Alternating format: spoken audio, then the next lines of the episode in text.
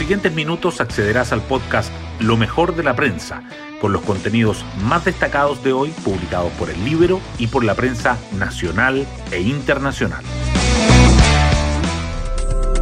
Buenos días, soy Magdalena Olea y hoy lunes 23 de agosto les contamos que la carrera electoral empieza a tomar su forma definitiva.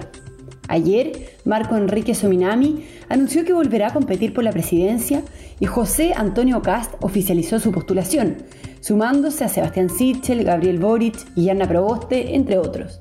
Las coaliciones, en tanto, siguen trabajando las listas parlamentarias cuando apenas faltan horas para que se cierre el plazo de inscripción de las candidaturas.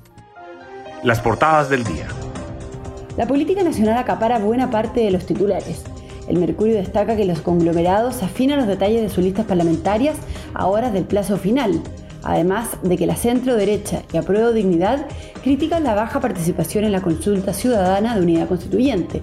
La tercera resalta que Marco Enrique Sominami anuncia su cuarta candidatura presidencial y complica el bloque de centro izquierda, aparte de que Proboste renuncia a la presidencia del Senado y Goich surge como una eventual sucesora.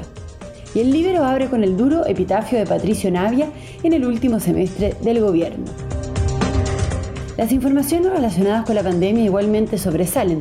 La tercera titula que el 13% de los establecimientos de la red de salud integrada ya no tienen pacientes COVID-19 en sus UCI, mientras que el Mercurio subraya que la PDI registra un aumento de la actividad criminal por la relajación de las medidas sanitarias.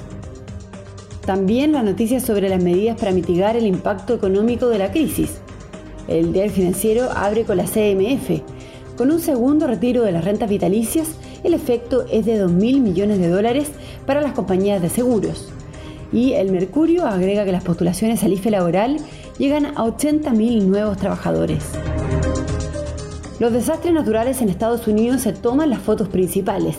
El Mercurio destaca la tragedia en Tennessee por las inundaciones y la tercera resalta que la tormenta Henry golpea la costa este.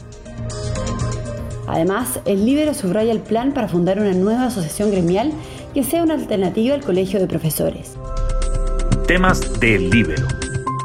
La editora de El Libero, Mariela Herrera, nos cuenta sobre el duro epitafio de Patricio Navia en el último semestre del gobierno.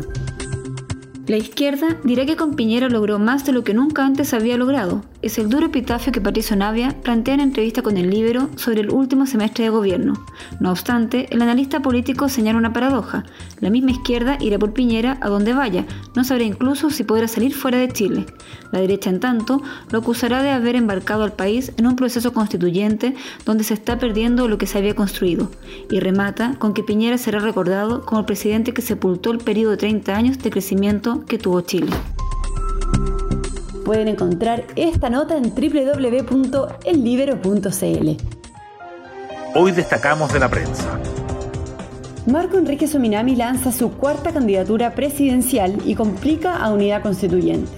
El fundador del PRO hizo el anuncio luego de que el CERVEL definiera acatar el fallo del Tribunal Constitucional que le devolvía sus derechos políticos. Dijo que la primaria de unidad constituyente fue un desastre en participación, pero aclaró que tiene la mejor opinión de Yana Proboste y pidió una lista parlamentaria única, pese a que desde el bloque advirtieron que excluirían al PRO si llevaba un candidato presidencial. Todo esto tensiona aún más la negociación parlamentaria ahora de que expire el plazo para inscribir las candidaturas. José Antonio Cast oficializa su candidatura en la Araucanía con críticas al oficialismo.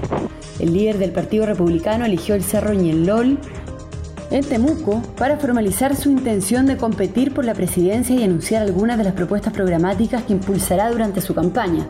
En su alocución, además, reiteró sus críticas al gobierno del presidente Piñera, a la coalición oficialista y al candidato Sebastián Sichel. Podrán cambiarse el nombre, podrán cambiar el rostro, pero no podrán borrar cuatro años de mal gobierno para Chile, dijo. Proboste renunciará a la presidencia del Senado. La recién electa candidata presidencial de Unidad Constituyente pondrá a disposición su cargo en la Cámara Alta.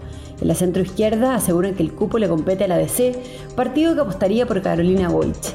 Proboste también respondió a las críticas por la baja participación de 150.881 votantes, según los resultados finales en la primaria del bloque. Siempre es mejor una decisión como la que tomamos el día de ayer que hacerlo entre cuatro paredes, aseguró. ¿Cuáles son los nudos que deberá resolver la Comisión de Reglamento en la Convención? Al menos tres iniciativas volverán a tomarse el debate esta semana, luego de que no existiera conformidad de todos los sectores y se anunciara la reposición de las normas, el quórum de los dos tercios, los plebiscitos dirimentes y las comisiones transversales. Durante el fin de semana, los 31 convencionales de la Comisión de Reglamento estuvieron preparando indicaciones que pueden entregar hasta el mediodía de hoy a las propuestas que entregaron las subcomisiones. Y nos vamos con el postre del día. Un inédito estudio en Sudamérica muestra el registro de cómo las plantas interactuaban con los insectos en la era de los dinosaurios. Esta investigación analizó esta interacción en los fósiles de plantas en Chile, en Brasil y en Argentina, un campo poco explorado en el país, pero de suma importancia. Bueno, yo me despido, espero que tengan un muy buen comienzo de semana y nos volvemos a encontrar mañana martes en un nuevo podcast, Lo mejor de la prensa. Thank you.